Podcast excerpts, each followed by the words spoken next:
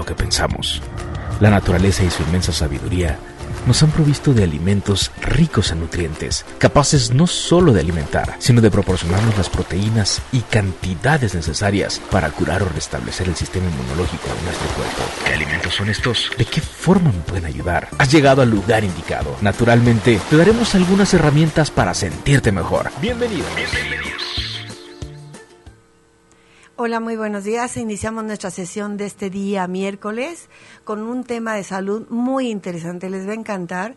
Este tema lleva eh, involucrado mucho el tema de nuestras creencias con respecto a nuestra salud, con respecto a nuestro comportamiento y de cómo el tipo de alimentación que estamos llevando a nuestro organismo, al llevar cierta información, está repercutiendo directamente en cómo vivimos, en nuestros sentimientos, en la manera en cómo nos comportamos.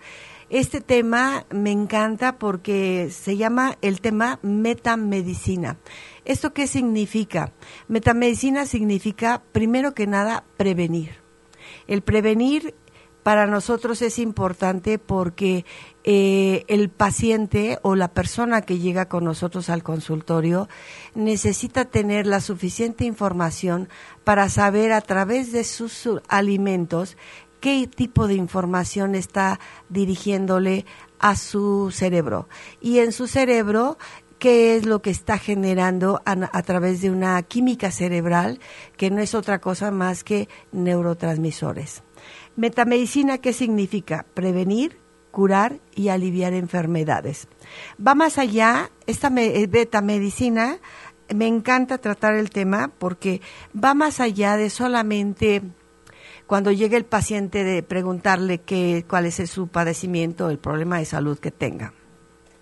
Nos los dice, lo esclarecemos a través de preguntas en una historia clínica que nos va dando antecedentes heredofamiliares, el tren de vida que tiene la persona, cuál es su este su alimentación, cuántas veces come al día, qué tipo de sangre tiene y si tiene algún tipo de actividad física o no la tiene o es una persona sedentaria que se vive eh, mucho frente a aparatos en donde todo eso va a, a, revolucionar la manera en cómo su salud va a responder. Busca en la, en la betamedicina, busca eliminar el dolor. Pero si no eliminamos, si eliminamos nada más el dolor, querido público, y no, no buscamos cuáles son los síntomas, en dónde empezó ese problema, en qué momento la persona, por ejemplo, vamos a, a poner un, un caso específico. Si llega una persona con un problema de vista en donde dice, tengo un orzuelo, eh, cuando nosotros estamos ahondando en el, cuestionario que le tenemos que hacer para saber por qué se manifiesta, que eso es lo importante. No es nada más saber, ah, ok, sí tiene un orzuelo, esto es lo que se le va a dar y este es el tratamiento, este es el medicamento y nos vemos en un mes. No, no es así. El orzuelo tiene una connotación de un origen que es precisamente el tema y el punto más importante que es lo que realmente tenemos que investigar. ¿Qué es lo que nos está diciendo un orzuelo, un problema visual, una miopía, un astigmatismo? ¿Qué es lo que no me gusta ver que estoy viendo y que de alguna manera eh, estoy somatizando a través de mi deficiencia visual? Muchos pacientes me han comentado que de repente ven a algún familiar que está sufriendo mucho. El solo hecho de verlo, para ellos implican esto no me gusta lo que estoy viendo. Cómo tu organismo responde ante una situación de dolor en la que por impotencia no puedes hacer absolutamente nada por tu familiar sino el nada más el de acompañarlo, el de cuidarlo, tal vez el de darle los, los medicamentos adecuados. Pero la causa, la causa tiene que ser muy, muy bien determinada. Esa causa, una vez definida, ¿qué es lo que nos va a decir? Realmente, ¿cuál fue el origen de ese padecimiento. ¿Qué es lo que veo que no me gusta? Y yo me genero, porque esto es importante, aquí en metamedicina otro de los puntos es el responsabilizarnos de que cuando nuestro cuerpo está avisándonos de que hay un desequilibrio en algún órgano de nuestro cuerpo, ese órgano está avisándonos como una, un foquito rojo, qué es lo que tenemos que hacer para ver el origen, cuál es la emoción que está generando, qué está viviendo el paciente en su entorno, ya sea familiar, de trabajo, eh, a nivel eh, de, muchos temas en el área de su vida. Cuando nosotros tenemos todos estos puntos, estamos entendiendo cómo al localizar el origen, nosotros tenemos no nada más que decir, bueno, tiene, por ejemplo, en el caso del orzuelo, la, el problema visual eh, voy a apagar la alarma. Sí, pero estás apagando la alarma, pero está generándose un incendio porque no estás atendiendo realmente el origen y esto es como apagar la alarma, pero no el incendio en sí. Entonces, ¿qué sentido tiene que la persona esté como aparentemente curando a través de un medicamento o de un tratamiento un problema visual cuando la realidad es que en ese problema visual están interviniendo muchísimas informaciones que no vemos y que son simbolismos del cuerpo eh, que están manifestándose y que nos está diciendo qué vivo que no quiero ver, qué vivo que me duele y que de alguna manera prefiero nublarlo. Entonces se manifiesta un problema de tipo visual. Las causas emocionales son las causas este, que están determinando que aquí es donde realmente nosotros tenemos que hacer nuestro trabajo, en el sentido de ver en qué momento eh, apareció este problema, cuál fue la emoción que genera esta situación. Y el, bueno, esto nos lleva a que una vez determinado el origen, entonces sí estamos haciendo realmente un trabajo importante. Mucha gente cuando eh, manifiesta el tipo de, de, padecimiento o de problema que, que esté viviendo, se le explica cómo su cerebro, el cerebro, como explicábamos en algunas ocasiones anteriores, nuestro cerebro funciona en base a un 50% en base a la visión. Y es importantísimo tener muy en cuenta esto. ¿Por qué?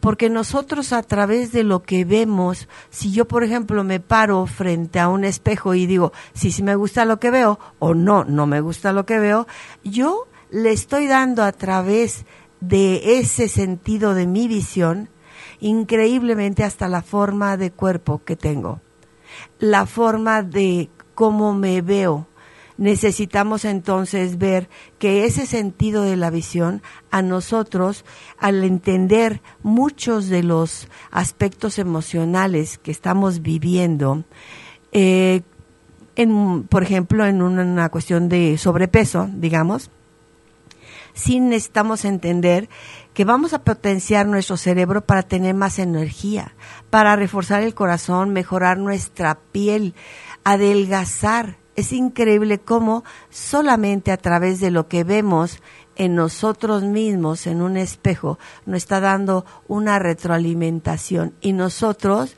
tenemos que aprender a cambiar nuestro cerebro en términos de la información que tiene ese cerebro para entonces cambiar nuestro cuerpo y hacer que ese cerebro logre el cuerpo, por ejemplo, que tú deseaste, pero ese cuerpo no nada más en la parte estética, en una figura que diga, bueno, me veo muy bien, tengo ya este mi peso adecuado, sí, pero dentro de ti, tus órganos, aquí estamos tratando ya tres puntos. Y ahí es donde entramos realmente a las causas, al origen de una manifestación que ya estamos teniendo, que puede ser un padecimiento, puede ser un, como decíamos en el tema del ojo, una parte de miopía que, que, que veo que no me gusta y me genero esta vista nublada porque es una forma de evadirme. Pero entonces mi cerebro, como trabaja con un 50% con el sentido de la visión, yo estoy haciendo que ese sentido de la visión distorsione totalmente mi realidad. Y eso es bastante serio. Necesitamos sentar al paciente, hacerle ver cómo ese sentido de la visión va a determinar en todos los aspectos su salud física, mental emocional, desde cómo se comporta, desde cuáles son sus metas, desde cómo va a ir quitando eh, ciertas ideas que de alguna forma pueden resultar al analizarlas y que él las vea ya obsoletas. De un sistema eh, a lo mejor de una educación que recibimos o de mm, em, ideas preconcebidas que escuchamos en alguna etapa de nuestra vida y seguimos prolongando. ¿Qué tenemos que hacer? Pues tener libertad. ¿Tener libertad en qué sentido? Con información. Esa información parte de qué es el, problema de salud que, que estás presentando. Si es un problema visual, tú necesitas entender cómo tu ojo es un globo, es un globo ocular es un músculo que tú puedes reforzar y que tienes que reforzar para que tú puedas corregir la forma de ese globo ocular. Y seguido de esto, la información de cómo la visión va a dar información para empezar a corregir a través de lo que estamos metiendo en eh, desplazar ideas antiguas, ideas viejas, obsoletas, que ya no tienen ningún sentido mantener en este momento presente, para que entonces, cambiando el cerebro a través de la información que estamos enviando, estamos desplazando viejos sistemas de creencias. Fíjense qué importante es saber que no es como nos vemos, estamos determinando una forma de cuerpo, una forma de sentimientos, una forma de amar a los demás o no amar a los demás o no amarnos a nosotros mismos, que eso es el tema más grave. Cuando hay un sobrepeso es de qué te quieres proteger, qué sientes como en términos de amenaza, qué es lo que está pasando con tu capacidad visual, qué es lo que no quieres ver. No se trata de ir perdiendo una capacidad visual o de ir aumentando una capa de grasa tras otra, tras otra, sino de ir a la raíz del problema. Eso sí es un verdadero trabajo que hacemos en este tema que hoy tratamos, metamedicina. Entonces, cuando vemos cómo interviene la, metamedicina en el proceso de curación, pues es eso, utilizando la información de cómo aparecen esos primeros síntomas.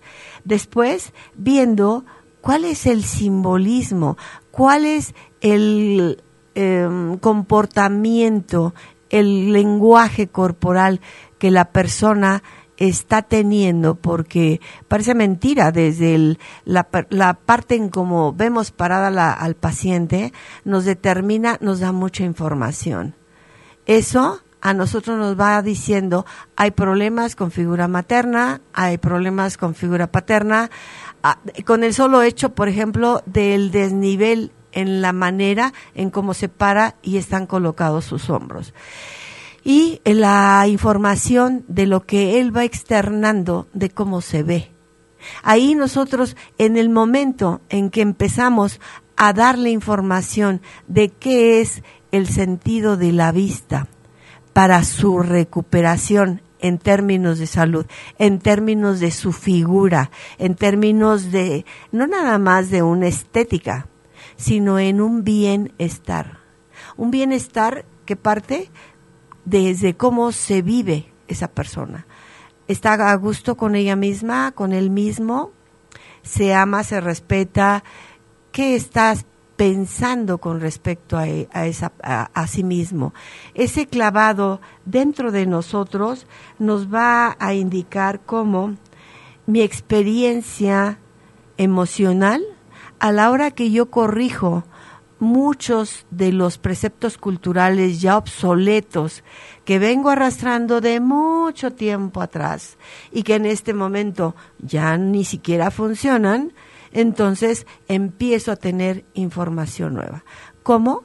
Eh, empezamos a hacer como el, ese repaso de cómo está constituido nuestro cerebro, nuestros sentidos, nuestra visión. Aquí yo enfoco mucho la cuestión de la visión porque eso va a determinar sí o sí un estado de salud, un estado de la figura de, de la de la persona, el hecho de cómo se vive, cómo se ve, cómo quiere realmente enfrentar una cosa que es ineludible para nosotros como seres humanos, sea cual sea el problema, la situación, las personas con las que nos encontremos, al final del día nosotros vamos a ser los únicos que entendemos que lo único permanente en nuestra vida va a ser el cambio. Y ese cambio se va a ir dando precisamente en cambios de ideas, en cambios de sistemas de creencias, en cambios de recibir información. ¿Cómo vamos a querer tener una libertad?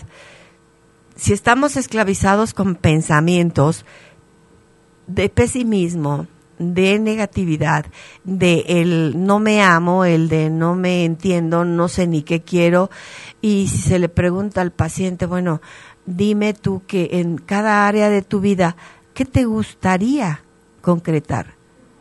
Y lo que normalmente contestan es, no sé. Pues si él no lo sabe y no lo determina su cerebro, menos.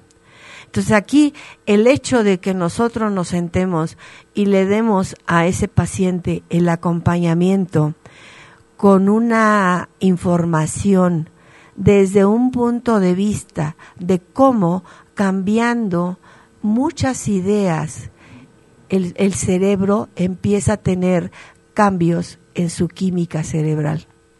Si nosotros tomáramos al inicio de un tratamiento con un paciente, digamos, deprimido, una tomografía, a la hora que viéramos esa tomografía, veríamos una cierta coloración que es lo que está detectándose a través de su química cerebral. Y ahí nosotros vemos cuáles son los, eh, cuáles son la parte de ese cerebro que está eh, más apagada, que tiene más color, que tiene, ¿cómo está? Cuando nosotros increíblemente empezamos en esa misma sesión, acabando de tomar esa tomografía cerebral, nosotros empezamos a darle información de cómo su sentido de la visión es un factor determinante para que él o ella realmente tengan un cambio en su estilo de vida, un cambio en cada área de su vida, porque va a tener que haber un trabajo personal. Y ahí solamente se hace a través de un clavado en nuestras emociones, en cómo nos vivimos, qué es lo que queremos. Y ahí sí tenemos que ser súper precisos y determinar. En el área de vida laboral quiero esto porque entonces en el momento en que ya definimos eso, nuestro cerebro está recibiendo esa información. ¿Y cómo lo vamos a hacer? Bueno, pues ahí viene ese plan de trabajo. Ese plan de trabajo personal es hermoso porque nos va a permitir darnos cuenta que tenemos que aceptar ese cambio en nuestra manera de pensar para que se desplace sistema de creencias obsoletos, que ya no funcionan por un nuevo sistema que sea adaptable a los cambios en nuestra vida y que nos permita ir viendo cómo cada meta de lo que vamos a ir poniendo en nuestra vida se va a ir dando. Porque eso al final del día, si ya tiene claro el paciente mi visión, mi sentido de la vista, trabaja en un 50% en mi cerebro para cambiar mi cuerpo, para cambiar mi estado de salud, para cambiar realmente cómo me vivo, cómo me siento y también ver y dar oportunidad a los demás, a los que nos rodean, nuestros seres queridos, el decir, dime cómo me veo, porque yo puedo tener una percepción personal, pero realmente cuando yo pido una opinión de alguien más, a través de los ojos de la otra persona, yo aprendo más acerca de mí, porque entonces estoy viendo dos perspectivas, la que yo considero tener contra la que la persona percibe de mí. Entonces, mi realidad a veces es, eh, es, es raro, pero a veces mi realidad no concuerda con la percepción de las otras personas. ¿Qué tenemos que hacer ahí? Nosotros tenemos que tener coherencia. Coherencia en todos los aspectos de nuestra vida. ¿Qué queremos? ¿Queremos realmente una forma de vida sana? Entonces, pues voy a tener actitudes que me lleven hacia eso. ¿Cómo? A través de la nutrición. Y en esa nutrición también voy a aprender con lo que estoy comiendo qué tipo de información estoy llevando a mi cuerpo. Lo trato como un bote de basura o respeto que mi organismo tenga alimentos que sean realmente sanos para él. Porque además aquí también tengo que ver que puede ser un alimento sano para mi familiar, para mi hija, pero no para mí dependiendo de qué, de la edad. ¿Por qué? Porque muchas, ahí tenemos también que ver qué tipo de alimentación es la adecuada de acuerdo a la edad de la persona. ¿Qué tipo de alimentación es la adecuada de acuerdo a su estado emocional en ese momento? Porque es, no son recetas parejitas en el sentido de que si yo tengo un paciente que tiene picos muy fuertes de depresión, es imposible y no es negociable que yo le dé el mismo plan alimentario que a un paciente hiperactivo que no puede parar y que tiene, a lo mejor es una criatura que tiene déficit de atención. Eh, o sea, es, ahí tenemos que ver cada una de las condiciones en las que está esa persona. Por eso es importante, primero que nada, ver el, la raíz emocional del cuando empieza a manifestarse ese padecimiento. En qué momento se manifestó, qué condiciones o qué situaciones estaba viviendo la persona cuando empezó a manifestarse ese padecimiento o enfermedad. Después, ya ver el trabajo de tipo eh, emocional para que la persona se dé cuenta cómo eh, hay, es, es importantísimo hablarle de una parte de su cerebro que se llama amígdala y que esa amígdala tiene ahí sintetizados todos sus complejos de inferioridad, todas sus dudas, todo lo que teme o lo que, que son sus peores pesadillas, lo tiene la amígdala. ¿Qué tenemos que hacer con esa amígdala? Empezar a revertir procesos de sistemas de creencias. Y eso lo tenemos que hacer precisamente a través de la nutrición y precisamente a través de la información de cómo el cerebro trabaja con nuestra visión, con nuestra nutrición, con la información a nivel neurológico para que entendamos que una persona con depresión o una persona bipolar que puede pasar eh, de un estado de ánimo hiperactivo y super positivo en los cinco primeros minutos después está mal y de malas, está deprimido y dice, ¿qué pasa? Bueno, pues vamos viendo ahí qué tipo de nutriente a nivel cerebral es el que está haciendo falta. Puede ser que la persona diga, invariablemente no duermo o invariablemente me despierto a las 4 de la mañana. Esa información decirle, no te preocupes, por ejemplo, tú, si te despiertas invariablemente a las 3, 4 de la mañana, este dato, dado a la persona, de verdad, de verdad créamelo, le da una tranquilidad enorme, porque entonces al saber que cuando se despierta entre 3 y 4 de la mañana, es porque su organismo está recibiendo una cantidad de catecolaminas que es la energía con la que va a trabajar él en el momento en que empiece su día de actividad ya normal.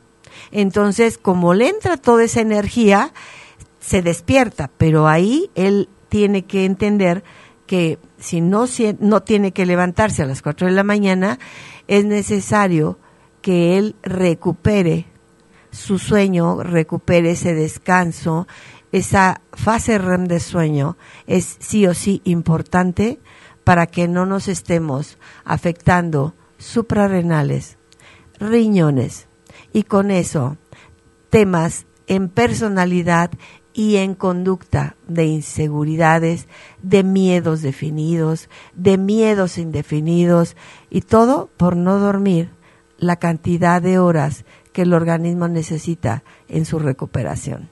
Entonces, viendo aquí qué es lo que podríamos decir en términos generales. Cuando llega un paciente y le hacemos su historia clínica, vemos el padecimiento. Se le explica ese padecimiento con respecto a qué órgano es el que está viéndose afectado y ese órgano con respecto a qué nutrientes son los que necesita para recuperar un equilibrio en sus funciones. Y ese órgano, ¿por qué se manifestó ese padecimiento? Pues porque derivó de alguna situación en el aspecto de emociones mal manejadas. Esa emoción en qué momento aparecen. Si aparece eh, de repente un cuadro de diabetes, es importante preguntar. Tu microbioma, vamos a estudiarlo porque puede ser que haya dos tipos de diabetes que a veces decimos, ¿cómo crees? Es, no, es una locura que haya dos tipos de diabetes. Y sí, sí los hay. Un tipo de diabetes puede ser generado por un microbioma completamente en desequilibrio si nosotros no tenemos eso en cuenta, realmente es como volvernos recetador de farmacia y decir, mm, tienes diabetes, está alto el azúcar, te tomas esta pastilla y fin del tema. No, ahí no, no es el fin del tema. Sí puede tener el paciente un problema de alza de azúcar, pero tenemos que investigar más a fondo qué está sucediendo en el organismo de esa persona. ¿Qué, qué cuáles son los órganos que están en desequilibrio, porque como efecto dominó, un órgano va a afectar necesariamente sí o sí al otro. Si nosotros no cuidamos esa, esas suprarrenales, el sueño, aunque querramos que sea reparador, olvídenlo. Ni aunque nos tomemos 20 Valium, esos 20 Valium lo único que van a hacer es eh, a hacernos adictos a una cierta sustancia que el cuerpo va a tener que procesar a través del hígado. Entonces, no estamos nada más perjudicando las suprarrenales y los riñones, sino que en el momento que estamos tomando ya un fármaco para dormir, también ya estamos haciendo que el hígado trabaje horas extras. ¿Qué sentido? Entonces, todo esto para nosotros empieza eh, como médicos o como terapeutas eh, responsabilizarnos de darle toda la información a ese paciente, esa información a la que tiene derecho, pero que tiene derecho desde, el, desde muy diversos puntos de vista. Si nuestra salud y nuestra felicidad depende de la información que yo le voy a meter en mi cerebro desplazando viejos sistemas de creencia, bienvenido si yo aprendo la lección de vida que está eh, dándome mi organismo a través de un padecimiento, solamente va a ser a través del trabajo personal, ¿cómo? Haciéndome responsable de que yo genero todos esos síntomas que, que estoy viviendo y que se pueden revertir, sí, claro, se puede revertir. ¿Cómo? Ya una vez que tenemos toda esa parte de la información, cómo funciona el cerebro, cómo la visión es determinante al ser el, el sentido de los más importantes a nivel cerebro para cambiar la forma de cuerpo, para saber cómo utilizar precisamente eh, las técnicas de la información que esa visión está conformando en una silueta en una salud, en un bienestar, en una conducta positiva, el dejar de estar pensando como mi amígdala que tiene resumido y me tiene como al rey agarrado de las orejas, domina mis emociones y yo no controlo nada de lo que siento. ¿Por qué? Porque estoy dejando que mi amígdala sea la que determine por hábitos, por costumbres, por deslizarnos hacia una zona de confort, que no es otra cosa, que ya lo hemos hablado, de una zona de mediocridad. ¿De mediocridad en qué? En falta de información, en falta de tener realmente los nutrientes adecuados para el órgano que en ese momento está en un grito de ahora sí que pidiendo auxilio porque le están faltando nutrientes para poder funcionar de manera correcta. ¿Cómo se deriva esto? es en qué momento surge ese padecimiento. Bueno, lo vamos a ver en una historia este, inicialmente clínica, pero después en una historia del de, padecimiento a nivel emocional. Créanme que es eh, el hecho de tener a un paciente en el consultorio no es nada más el hecho de determinar, ah, bueno, tiene una tendencia a em, ser iracundo Sí, pero ¿qué está comiendo? ¿Cómo está viviendo? De, eh, con respecto a qué está enojado, qué es lo que está viviendo, cómo se vive. Eh, todo eso tiene que hacerse trabajo personal. Y es una aventura hermosa porque ahí como eh, de verdad, en serio, como psicólogos, como nutriólogos, como médicos, tenemos un compromiso de tipo moral y profesional de darle acompañamiento a nuestro paciente en todas las áreas de su vida. Y una de ellas es el que tenga conocimiento de su cerebro, de su sentido de la visión, de cómo surgen las emociones, entonces manifestando un padecimiento X, el que sea.